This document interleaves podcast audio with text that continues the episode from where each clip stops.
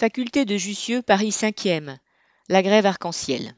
Mardi 14 septembre, au campus Jussieu de Sorbonne Université à Paris, les 130 travailleurs du nettoyage, salariés du sous-traitant arc-en-ciel, se sont mis en grève. Cela fait suite à la rapide dégradation de leurs conditions de travail ces derniers mois, conséquence de la recherche permanente d'économie par l'université et de la recherche de profit par ce groupe, qui est loin d'être une petite entreprise.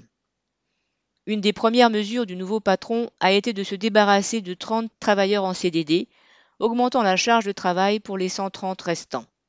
Une salariée a par exemple dû nettoyer 176 toilettes en une journée et a fini aux urgences. La direction envisageait aussi de fractionner la journée de travail. Les travailleuses et travailleurs, originaires d'une dizaine de pays différents, ont trouvé un langage commun pour répondre à ces attaques, celui de la lutte de classe.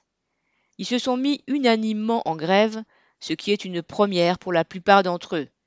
C'est aussi une grève pour la dignité, contre les propos méprisants et brutaux de leur chef d'exploitation.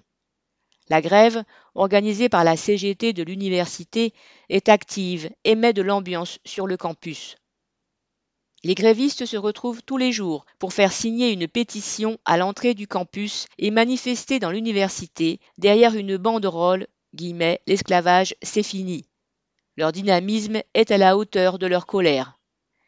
Les grévistes ont rapidement obtenu le départ du chef détesté et l'examen du problème des nombreuses heures non payées.